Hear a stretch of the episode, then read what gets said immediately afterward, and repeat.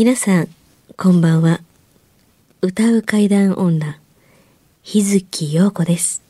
怪奇レスラーならぬ怪談大好きプロレスラー、松山勘十郎です。階段を集めて47年怪異収集家の木原博勝ですこの番組は、オカルト番組でも、心霊番組でもありません。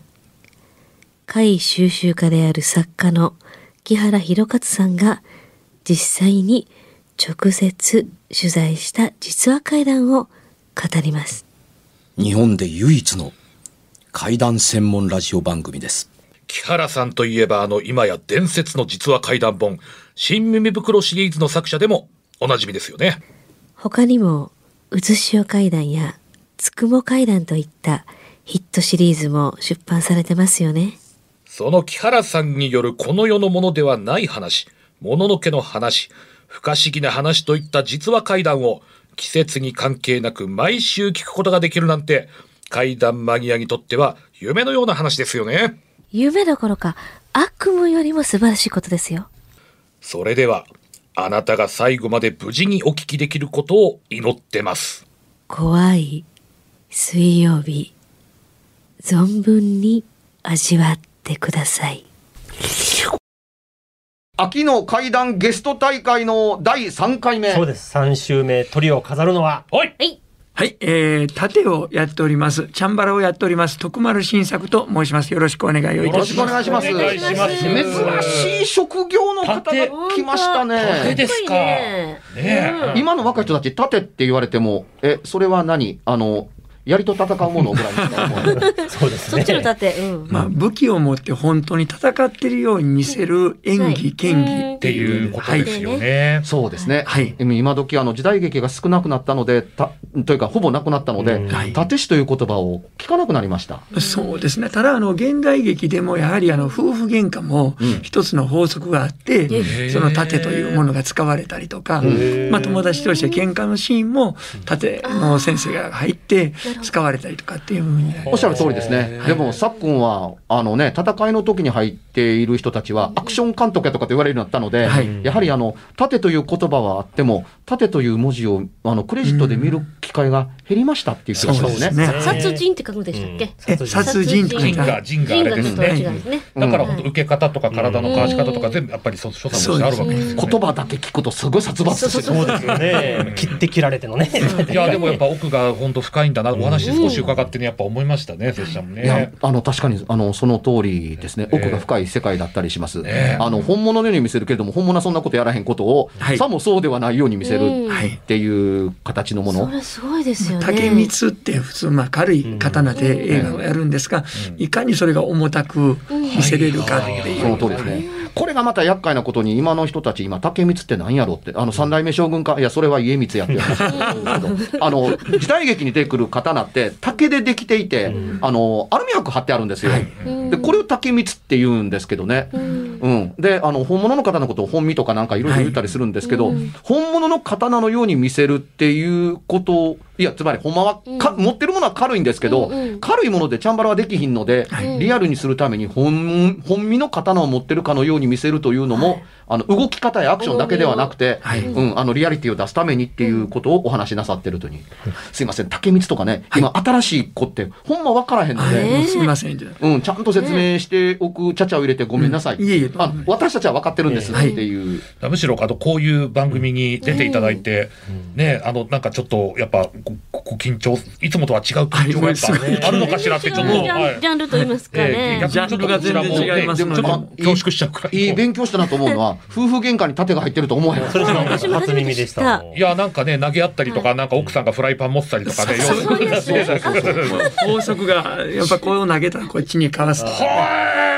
縦の動きがあるんですね。面白いもんで。ですね。ええそんな中でどんな体験をされたんですか。不思議な体験を。あの、ある、まあ、えっ、と、アニメが実写化された、今人気の映画に、あの、たあの、参加をしておりまして、まあ、あの、佐藤健君を追って、ええあの、まあ、殺しに行くという、はい。あ言うたらまあ侍の役をはい。はい。させていただいたときに、はい。で、あの、たまたまと、えー一番初めの、えー作品が、鳥取城の下の、妊婦閣っていう洋館建てのところで撮影がありまして、私あの、歴史大好きで、お城フェチなもんで、あの、鳥取城って聞いただけでワクワクをしててあーいいですね、で、いろんな、まあ、あの、まあ、近くの人に聞いたら、ひすすごく悲惨な、あの、人の死に方をしたっていう、鳥取城の秀吉の蛾殺し、火殺しっていう、兵糧攻めがあってっていう。あの籠城したまんまね、飢え死にさせるという方式にで、はい人が亡くなっていくので、城内にずいぶん人入れ入れたらしいですね。そうですね。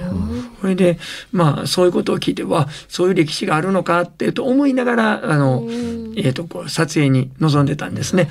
で、ただ、撮影の時間が夜の6時から、えーはまあ、始まって、朝の明け方までやるというのが、それが7日間続くという長いですよね。それでもう、もう、泥のようにヘトヘトになりまして、帰ったら。はい。はいで、ホテルで、まあ、もう倒れるっていうのが毎日続いてたんですね。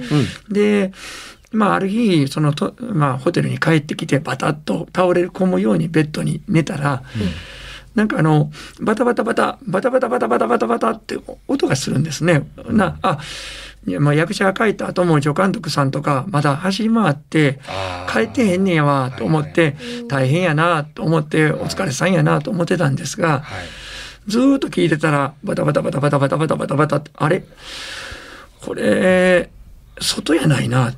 自分の部屋やな、と思ったんですね。これで、で、バタバタってだんだん近づいてくると思って耳の子でバタバタっと止まったんですね。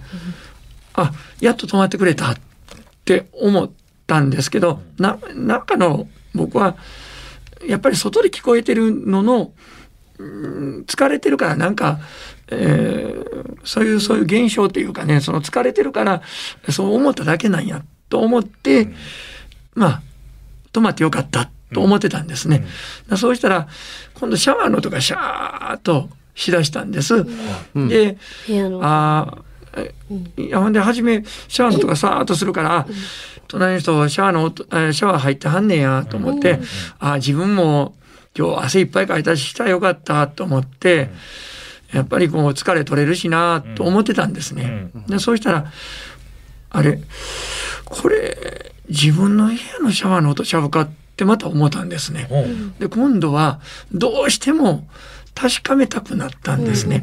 たださっきのあの、おえー、とバタバタする音の時にはん目が開かなかったんでで今回絶対確かめようと思って、その体がすっごい重たくて、あのベッドからなんていうか体を剥がすというかね、まあ、頑張って起きたわけですね。そうそういう、それぐらいちょっと重たかって、はい。で立立つこともできなくて四つん這いになってこうずーっとこう張っていくような感じで、はい。やっとこうあのシャワーの前に来た時にキュッキュッキュッとあのひねるあの、あ蛇口をひねるひねる。うん。ひねるような音がしたらしたんですね。はい。で一気にこう見たいと思ってバンとこう開けたんです。そうしたらシャワー全然出てなかった。はい。あやっぱりこうなんかの気のせいやったんや、はいと思って疲れてるから、はいと思って下見たら濡れてたんです。ああもうこれあかんわと思って落ち着こうと思ってし自分なんかシャワーしたんかなんかもう夢みたいになっててもうわからんなってね疲れた溜まってきてと思ってでベッドのとこにドンと座ってうんで僕、まあ、コーヒー大好きやからいつもブラックのコーヒーあのホテルのとこにいっぱい入れてたんで、とりあえずコーヒー飲もうと思ってこうベッドに座ったんです。でそのでコーヒー飲んだ時一口、えー飲んだ時にベッドがずしんと沈んだんですね。うん人人一人がこう沈むように。で僕の横が沈んだんです。ほう。なんやろこのごあのベッドのこう沈みは。ご自身のところは最初もう沈んでますよね。沈んでますね自分のでその。はいんまあ横にぐんと沈んだ。誰か触ってきたみたいに。うんで、で、僕はちょっとそっちの方に傾くような感じになったんです、そうなりますよね。はいは。はいそれで、その時に初めて、い。ぞ、あの、もうゾーッとして寒くなったんです。はい。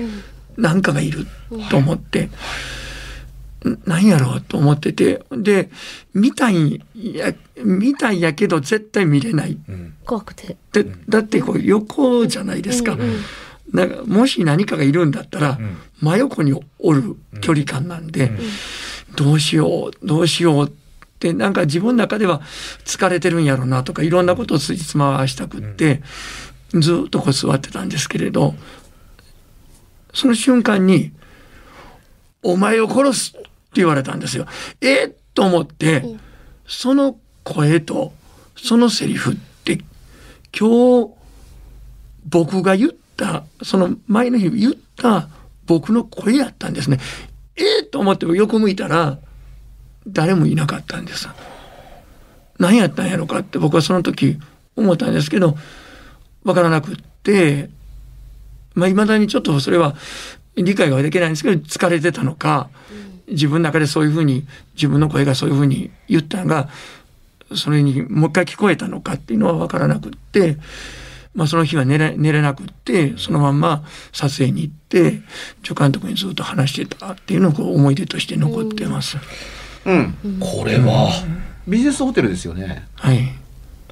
あの大きく、あの聞きたい疑問点が一つ。はい。あの、シャワー室を覗き込む時って、あの、ベッドから離れた時には眠たかったので、あの、四つん這いになりながら的な話としてお話しされてました。はい。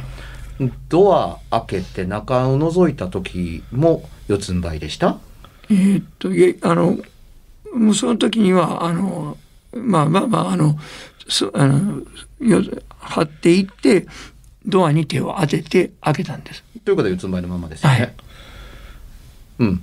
あのー何が重要なのかというとね、あのーシャワーを使っていても、あのーおおおおカランを回すのもっていうところですけども、ビジネスホテルの、あのーシャワーは、あの、おおむね、えー新しい場合なら何よりですけれども、あの、トイレと一体構想の、あはいの、バスルームにえなってます。したがってシャワーはどこにあるのかというとトイレとバスタブがあった。バスタブの中にシャワーがついています、はいでここにカランがついてるわけですね、はい。ひねって回るということは、したがってあのー濡れてるというのはバスタブの中しか濡れないんですよ。はい。だから濡れてるものが見えたんならバスタブから一歩足を出さないとそこに濡れた場所はないんです、ええ、あのー水をこうやってね、手で取って流すんなら、それは、うん。つまりそのトイレの便座の前が濡れてるはずなんですよ。それを、えーご覧になってるわけですから、何が言いたいかというとね、四つん這いのままだとバスタブが濡れていても濡れてなくても見えないんですよ。立ってりゃ見えます。おっていう風な形ですけども、それよりも濡れてるのが先に分かったのがその視線だとするなら、一歩外に出たものを見ているということなので、うん。えートイレの便座の前にある水の塊があるなら、それはおおむね形を整ってなくても、足跡の水の跡跡だったりする可能性が高いので、まず怖さの回としてはとっても素敵っていうふうに思います。うん、だから、立って覗いてるのと、うううっと思って、もう、もうなんかこう、一生懸命片腕を伸ばしてドアをひね、ドアノブをひねって、ふっと覗いて見えたっていうわずかな隙間からに、多分ほぼ全開ではなかったと思うんです。閉めないかんから、あの、ドアのグリップ握ったままじゃないかと思うんですよ。パーッと見て、トイレの便座の前が濡れてるから、うわ、ほんまにシャワー使ったと思って、そのまんま体を引くからに閉めたのではないですか？あそれ多分ね、よく覚えてないんですけど、そんなだ感じ。ごじご自身もシャワー使ったらおのずとそうなるのはすぐわかるだろうから、うんだからやっぱいやいや、あのーそういう考え方はないんです。部屋に入ってすぐ寝るときにシャワーはないんです。あの、その話のな内容では。なぜならばっていうとね、ビジネスホテルでトイレと一体ケースになってるから、服を脱ぐのは中で脱ぐのか外で脱ぐのかが大騒ぎになったりするわけですよ。はい。トイレと一緒やから。うん、だから、トイレで脱ぐっていうのは、あの、水を、服が濡れるかもわからないので、トイレで脱ぐという選択はほぼありません。うん、ということは、ベッドルームで脱がなあかんわけやからっていうとこだけども、ベッドルームで脱ぐぐらいやったら、倒れ込んだりはしてへんわけ。ですよ。もともとシャワーを入るために、帰ってきたらすぐシャワーっていう選択があるのか、ないのかだったりするから、最初にへたれ込んだ人間は、へたれ込むのが目的で部屋に帰っているので、はい。先にシャワーはおそらくないです。十中八九。したがって、お話の通り疲れてるから、泥のようにっていうところだったりするの、あの、倒れ込んだはずなんですよ。はい。それがよく伝わったのがね、まるでのり弁からのりでも剥がすかのように、あの、ベッドから剥がれるように立ち上がるという時の、あの言葉がすごく印象的でした。いや優秀な感情が伝わる表現だったと思います。あの、泥のように疲れるというものが、ベッドから引き剥がす時には、そんな気持ちにもなるよねと思ったりするので、立たれへんかったという伝伝わり具合が良かったがゆえに、見た水の跡というのはバスタブの中ではなく、一歩踏み出したというところがこれ怖かったりするんですよ。普通の人が考えるよりずっと。一歩がうんあるんですから、なんせ足ありますからねっていうぐらいすごいっていうところだったりはするんです。で、足があって一歩が踏み出せるんなら重さはあるでしょう。というところだったりするのが、ベッドに移行してきたっていうのがとっても面白かったりするんですけれども、ベッドのへこみってよく思い出してください。あの、とても気になるところです。真横がへこんだのではなくて、やや後ろがへこんだのではないですか。そう思う、そう言われるとそうやったのかもわからないいや。、だからね、重さが傾くっていう風になって、うん。誰かが、あの、重重みがかかった上に、へこみがあった時、はい。人間はどうするかというとね、うん。へこみに傾いた動きに合わせて、スッと首を向けるもんなんですよ。うん。で、これがなかった、うん。傾くまんまにまた任せたっていうとこだったりするんですけど、うん。実は真横だと振り向かなくても横に何が、何かいるのかって実は見えるんです。うん。それが全く、あの、目に入らなかったんだったら、うん。自分の椅子側に座っているベッドの縁の真横に同じように凹んで、人が座っていたのだったら、足は見えます。うん。で、見えないんだったら誰もいないっていうのがわかるので、うん振り向く振り向かないっていう感想は抱かないはずなんですよ。視線の端に入りますもんね。その通り。exactly。目開けてたんですよね、そう座ってコーヒー飲んでる時起きてます。コーヒー飲んでますから。目つぶってないですもんね。そう。で、横を向きたくなる、あの、反射神経がどうして働くかというと、手に持ってるカップのコーヒーをこぼさなくするためです。だから見てるはずなんです。おいおい、こぼれるじゃないかっていう心理が、あの、動体反射のように動いて、横ぐらい見ますって見なかったのは、本当に横をぐーっと向かないと見えない。つまり、後ろ側が凹んだから、横のね、横のベッドの縁、自分と同じように横並びで並列で座ったのではなくて、うん誰かが立ったかのように凹んで、そっちに傾いたから、うん振り向くのは嫌だ。うんつまり、深く腰掛けてるような感じですね、隣の人が。うん、というか正座でボンと座ったのかもわからんし、あーそうですね。っていうとこだったりするので、真横に座ったわけではあるまいなと思って聞いてました。うん真横に座ったんなら見える。うんで、見えなかったら見えないことに驚く。うんそれぐらい視野に入ってますし、はい。コップを持ってコーヒーが入ってるんなら、なおのこと、うん。勝手に動くんですよ。怖いとか怖くないじゃなくて、傾いた方、傾いた体の勢いまんまに、え？っと横を見るようにできているんです。だってビジネスホテルで一人の部屋だもん。はい。もともと自分の部屋にはいなかったりするわけです。そのビジネスホテル、床はリノリウムでしょ？はい。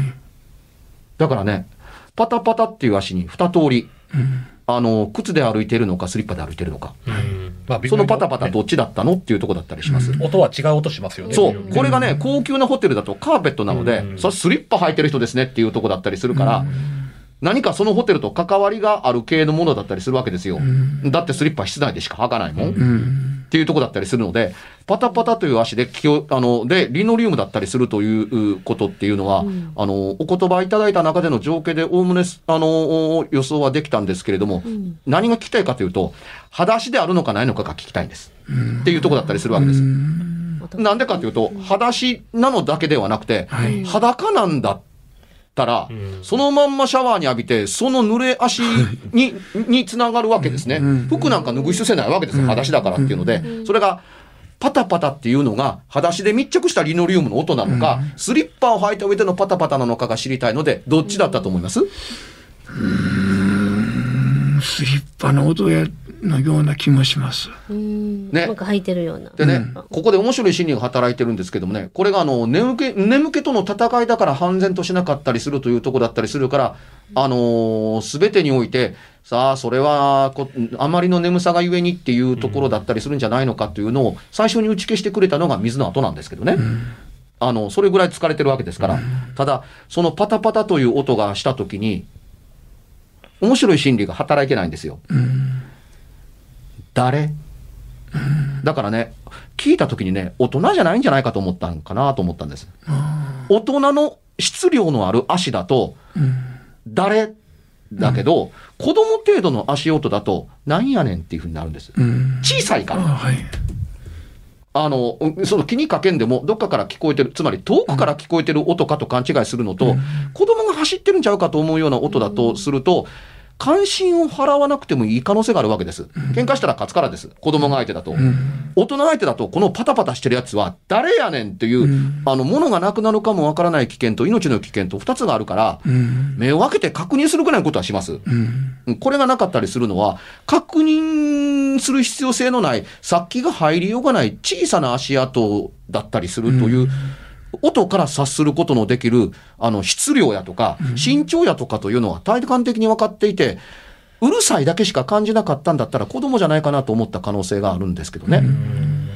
あいわゆる無視して構わない音と,、というのはその程度のものだったりするというふうに体が知ってるわけでです。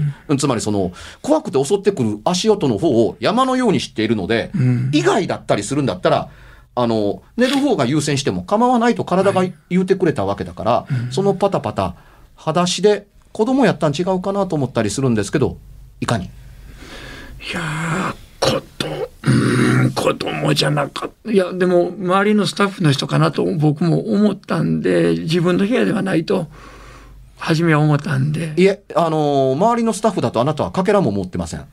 ドアが開く音がしてないんで。ノックもされてないので、いきなり入ってくるというドアの音もしてないのでっていうとこだったりしますから、スタッフが勝手に、あのーお映画の世界ほど時義の厳しい世界はなかったりします。いかに格下のスタッフであったにしてみても、いきなりドアを開けて入ってくるという所作なんか、映画の世界になんかあるわけがないです。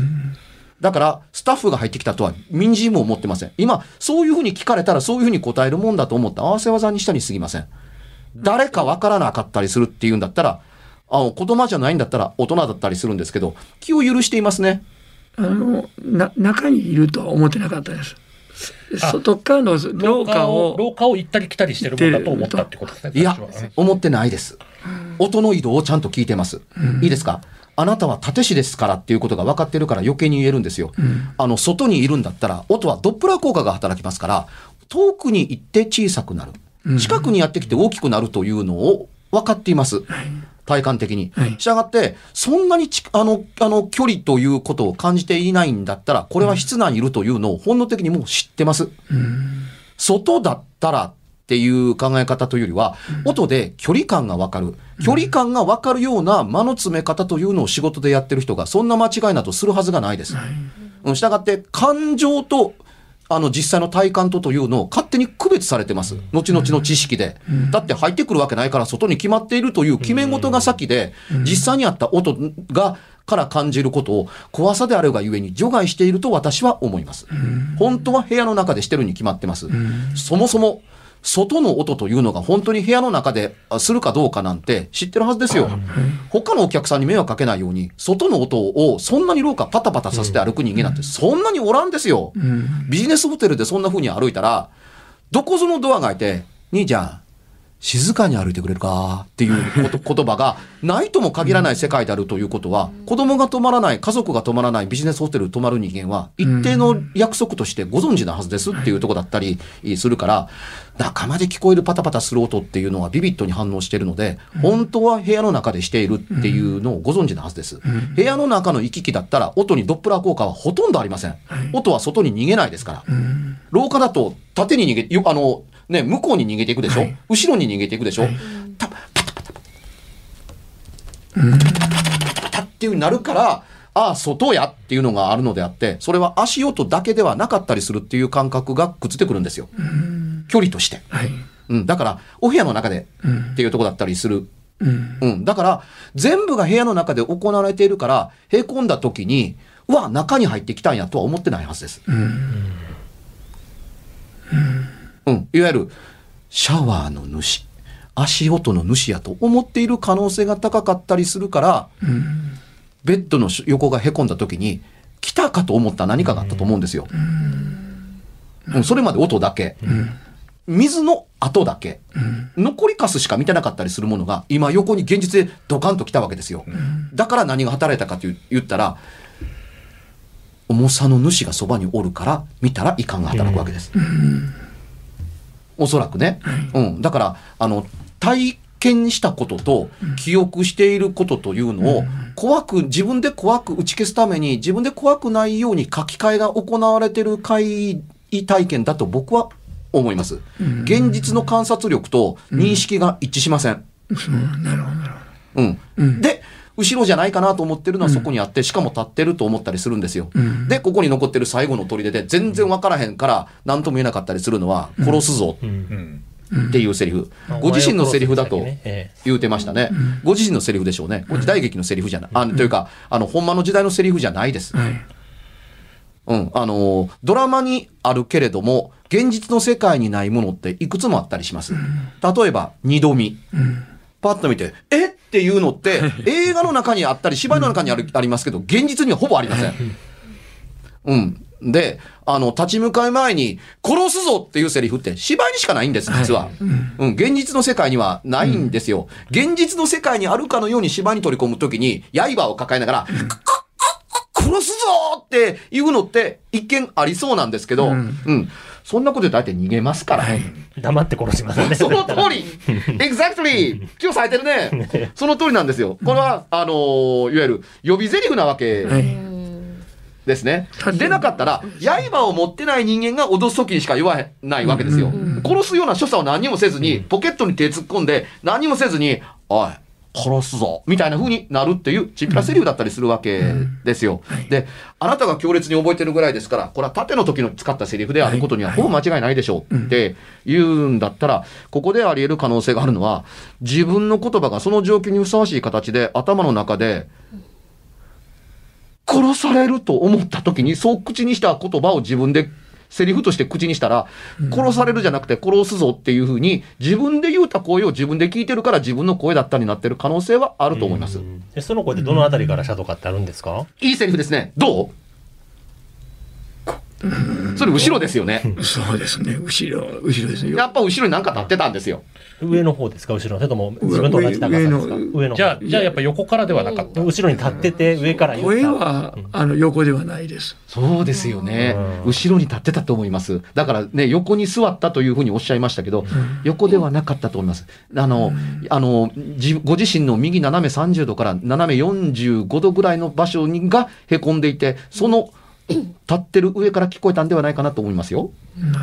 だから、立ってる人間と声の主は別人やと思うんですよ。うん声の主はあなたで、立ってるものはさっきシャワー浴びてた人やったと思います。つまり、あのー二つのものが confuse して一つの階段になっているという可能性が高いと僕は思います。うんだから、声のことに関しては怖がる必要性は全然なくて、後ろに立ってるやつがやがていなくなったからよかったねという話だと思いますね。あの、いなくなったというのはなんでわかるかというと、ベッドが元に戻ったからです。ベッド元に戻ったはずなんですよ。はい元に戻って、戻ったからあなた寝れたんです。はい。それはねお前を殺すって言った後ベッド戻ったんですかね？戻戻ったというかその何かへこみがなくなった。何もへこみがないなかったです。へこみがバーッとなくな、へこみはどけばなくなるので、はい。うん、へこみがあったとこまでは現実かもわかりませんけれども、声の自分が聞いたときに、あの、へこみがパッとなくなったんでしょうね。はい。多分それはご自身が殺すぞっていうふうに発生したら、その音が何かで、つまりね、眠いのを邪魔されて腹が立ったから、うん。あなたがん眠さを邪魔するベッドの立ってる人間に思わず、殺すぞと言うて、えっと思って、それがふっと消えてなくなって元に戻ったっていうとこだけど、あまりの声のでかさに自分のみ言うたセリフが自分の耳に残っててっていうのが、おそらく限りなく実体験に近いことだと思います。えーじゃあそれがみ自分に聞いた時に自分が一番我に返りましたうん、そうでしょ？それでハッとしたんですよ。はい。いわゆる反響音で。目はしっかり覚めました。ね。で、その時には凹みがないんですよ。はい。そうすると、全部今までのことは夢やったんかなと思ったりするんですけど、多分、後で起きた時に、シャワールームやった時に、やっぱり足跡の水たまりが残ってたら、うわ、ほんまやったんやっていうので、全部がほんまやったんだという記憶で今も残っているという可能性が高いと思いますね。それまでやっぱり、あの判断がなかなかおぼつかなかったりとかっていうのは、やっぱその時ひどく疲れてたっていうのもやっぱり影響するんですかね。だから、自分の声で自分のセリフだから覚えてますよ。自分で叫んだんですよ。だから、はあ、寝ようかと。寝ようかと思っているのに、はっきりさせようかなと思っているコーヒーを飲むという矛盾した行為をやってる最中に、ギシッと後ろから凹みが出てきたら、寝るのいかにも邪魔してるというやつに腹が立って、人がせっかくコーヒーで落ち着いてリラリラックスしようかと思ってるのにっていうところが全部重なって疲れてることに相まって、殺すぞっていうふうに思わず口にしたっていうのの反響音で、うわ俺の声やっていうふうに、自分の声で自分で目が覚めて、最後に聞いた声が自分の声で、目が覚めた後に帰ってきた反響音のコンマ1秒以下の自分の声に自分の声や、自分のセリフやっていうふうに、でもこれだけだと、後ろに立った人間が豊かの思いがちですけれども、はい。でも今の話から見て、今の話の納得の具合から見て、やっぱりね、声のした場所って、真横だと思わなかったでしょ？うん、つまり、気配は。後ろでしょ、しかも上からだったでしょ？そうそう立ってたんですよ座った相手ではない。だから声の主と、あのーあなたではないっていう。反響音だから、広いところから帰ってきた音を拾ってる可能性が高いですね。あの、先ほどおっしゃったように、あの、まあ、立てて、あの、声書きが大事やと。はい。あの、やって言うてから刀を振る。そう。かあの、いやいやは、やっていうのと刀が同時なんですけど、ええ盾はやって言うてから刀が落ちる。だから、殺すぞって言うてから刀が降りる。えだから刀、あの、声が先やっていうのはもうおっしゃる通りで。えええ、その、あの、仕事で培ったものが反射的に自分に返ってきたから多分そう思われているので、はいおそらく自分の声やったっていうのが、あの、合理的やと、はいあの、思います。で、ヘトヘトで疲れてなかったら多分こんなこと起こってない。はい。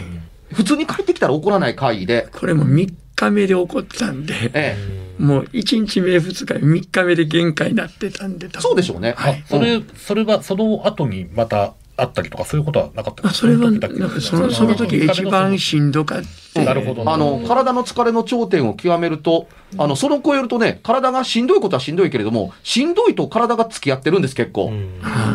おっしゃる通り。うん。あの、そ、そうでないと体って持たないから、それがね、あの、職業的対か対抗力っていうもんだと、はいあの、思いますね。慣れてきて4日目からはなんか。そういうことですね。はい。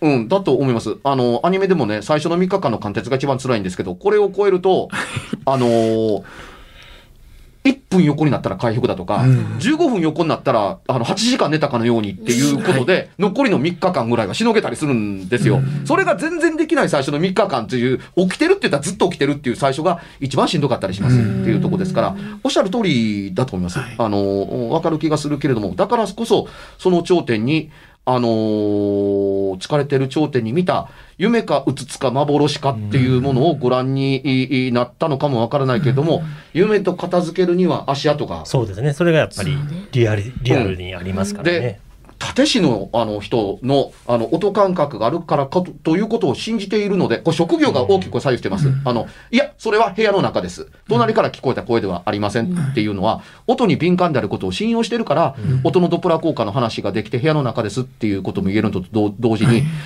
コップを持つ所作っていうのって、立師の人は絶対水平なんですよ。絶対水平に、あの、詳しいんです、立師っていうの。あ、つまりその、ここ、ちょっと坂ですからとか、ちょっと凹んでますからっていうふうに、え、え、でどどこですかっていう普通の役者さんは分からなくても、立師は分かるんです。バランスが、あのお取ることに、あの、長けてるから、傾きに関してはビビッドに反応をするんですよ。だから、真横であるかどうかっていう勘違いなんてあるわけない。真横だったら見えるから、はい。見えないんだったら後ろに決まってるっていう。ざっくりとした横なんだけど、真横ではありません。横だったら見えてますっていうのって、立師だから信用できて、ん。あのお言えることだったりする、ううううわけですね。感覚に長けてますからね、やっぱりその人の立つ位置とか。でその傾きというのの信頼度っていうのは、今言った通り、立石はバランスにすごくビビッドだったりするので、ちょっとした斜めで、上手と下手変えましょうかっていうことができる人だったりするわけです。あの、いわゆる、あの、下手を攻め手側に、下、へあの、坂の下側を攻め手側にした方が、あの、上手側は上の分だけ有利やったりするので、あの、上段からそのまま振りかざすのということをやるんだったら、ね、上に行ってくれる方が、で、う受け手側は、あの、鞘抜きと同時に切りたいから、下手の方が絵が作りやすいですっていうことを、どこの坂があるんです、この平地でって思うことで、あの、いや、あの、おこの位置の傾き加減で決めてますっていうことが、勝手に自然にできたりするっていうはい。位置関係のポジションを、あの、やるので、あの、振りかざすのが右にいても左にいてもどっちでも構わないと思われがちですけども、っていうところですけど、それは地面の傾きと関係あることって往々にしてあったりするっていうのの順番とポジションを決める職業の人でだったり、するわけですから、こんなに精度の高い、あの、精密機械みたいな人が体験したことを、あたらおろそかに片付けることはできないですけど、これ普通の人だと、あ、眠すぎて起こった現象ですっていうふうに片付けるところでした。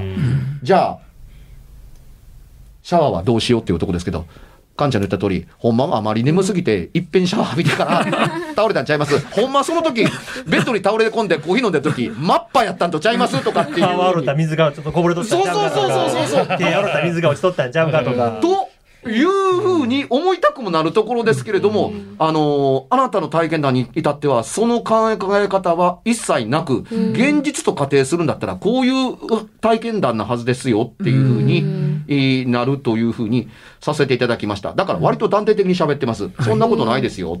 こんなことに気づかないわけないじゃないですか。プロ中のプロがっていうの方に説得力を感じられたでしょう。ドップラー効果なかったはずですよ。だから、等しく怖かったんですよ。はい怖かったから覚えてるんです。まあ怖かったら間違いないね。うん疲れててもねあのうんそう、疲れてるのに怖かったから覚えてるのであって、疲れてるだけだけやったら忘れてええ話なんですよ。それを、俺一人の部屋の中で誰がパタパタ動いてんねんみたいな怖さがあったのは相当怖かったと思う,、はい思うんですよ。うん。で、それにね、鳥取城の由来というのが、あの、鳥取城が落ちた時って相当ひどかったんです。あの、ね入場の時にはみんな餓死してたんはい。で、生きてるものが、しかも、確か、農民と武士が一緒になって死んでたやなかったでしたっけ、あそこは。あとね、食べ、人が人を食べて。食べてっていうことが確かあったはずですよね。鳥取城の最後はひどかったというふうに、あの、僕も記憶して、えーえーいるので、そういうことが相まってというのと疲れが重なってということがあったのでというね、非常に優秀な会だと。なかなかだと興味出会う、ねこう出会う機会の少ないご職業だと思いますから、うんすごく貴重なお話聞けたなと思いまして。でも人の体験談を修正するってひどくないか俺。ほんまですね。多分聞いてて思ったでしょ。あのーそれ違いますっていうふうに。いや、あの、なんていうかね、本人言うてんのに違う。うつろになってる、こうけわからないとこもあるので。もやもやっとしてますねはいはい。そうそうそうそう。だからそれをね、夢物語に片付けたくないので、ん夢に持っていこうという振れ幅の体験を、うん。いや、あなたが夢と片付けたいかもわからないけど、僕はそうは思わないっていうふうに持ってったんですけど、しかし人の体験談に何ちゅうこと言ってんのよ。もしよろしければ、これも一つの経験として悪気があって言うたわけではないので。いやいや、あの、ちょっと、うんなんかこう、いろいろこう、あの、なんていうか、整理ができて、よかった。それはね、あの、す外から聞こえた声かなみたいな余計なこと言わない方がいいです。部屋の中で聞こえましたとはっきり言い、うん、あの、ベッドの後ろがギシッと凹んだけれども、怖くて見れなかった。視野に入っているのに見えてないんだから、後ろに決まってるんですはい。っていうことだったりするから、はい。あの、否定される方向性なんて入れなくていいですよ。体験のまんまに話をするべきですと思ったから、こんな話にしたあの、普通、めったにないですけどね、シャワールームに立っての覗くっていうことという所作をしない話が珍しいので、うん。立って覗くとバスタブが濡れてるから、あ、水が濡れてるっていうとこなんですけど、四つん這いで開ける人めったにいないので、だから、水が濡れてるってバスタブの中見えるわけないやんかと思う。そこが見えるわけがないので、あ、水が浸かった後というのは、外に一歩出てる足跡のことを言ってるんやなと思ったので、十分、あの、絵に姿として描くと、風景として描くと、怖いビジョンですよ。怖いですね。うんいや、もやもやしてたのがね、これすっきりしてよかったですね。はい、ありがとうございます。こちらこそありがとうございました。はいね、付き物としてない話にするならともかく、ある話に仕立てるってどうなのっていう。それは間違いなく怖い体験ですっていうふうに持って帰って結構です。はい、ありがとうございます。体験ね。いや、もう立ててなんか真髄までなんかこう語っていただいてなんか。いや、まだまだ、真髄なんか全然言ってないですよ。まだ否定三剣流には触れてないですから大丈夫です。はい。ありがとうお疲れ様でした。ありがとうございますございました。うんありがとうございました。さあ、それでは告知いきましょう。はい、えー松山勘十郎はですね、えー今年の最後の公演、12月5日、アクティブスクエア大東で松山流女子の祭典、牧野9、えー午後3時から開演いたします。メインゲストとして、あと極楽同盟ダンプ松本さんをお招きして、えー今年最後の楽しい公演を行いたいと思っております。えー、他の出演者や料金等の詳細は松山勘十郎でぜひ検索していろいろ情報を集めてみてください。本当に拙者に会いたいと思うなら、ぜひ本物を会いに来てください。顔見してください。会いたい。よろしくお願いします。私、日月陽子は、えー、つに点々、ひらがなで日月陽子と検索してください。えーこの頃には多分、あの、映画だとかいろいろね、えー歌も歌ったりしてると思いますので、よろしくお願いします。えー10月の最終金曜日に、えーニコニコ生放送九段茶暗殺計画をですから、もう何日もないですね。もうすぐです。あの、横澤さんの稽古場、幽霊の出る稽古場、世界怪談遺産からの生配信です。乞うご期待。番組では別冊怪談ラジオを販売しております。ちょっと普通の地上波のラジオでは放送できない僕の体験を、あの、語っています。二度と本の形でまとめるつもりのない話が入っていますので、ぜひお聞きになってくださればと。どうやったら帰るの？詳しくは、ラジオ関西の怪談ラジオのホームページをご覧になって、ぜひともお買い求めいただければと思います。今夜はいかがでしたでしょうか？何もなければいいんですが。え？ちょっと、あなたの城、誰ですか？番組ではお便りや感想のほか、あなたが体験した怖い話や、あなたが聞いた身近な人の不思議な体験、また怖い写真や曰く因縁のあるものなどもお待ちしています。メールの宛先は、階段アットマーク jocr.jp k-a-i-d-a-n アットマーク jocr.jp ファックスは078-361-0005 078-361-0005おはがきは郵便番号650-8580ラジオ関西階段ラジオ怖い水曜日まで。ぜひ、本物の怖い話を私に教えてください。お相手は、歌う階段女、日月陽子と、怪談大好きプロレスラー松山勘十郎と、そして階段を集めて47年、木原博一でした。それではまた来週、お耳にかかりましょう。この一週間、あなたが無事でありますように。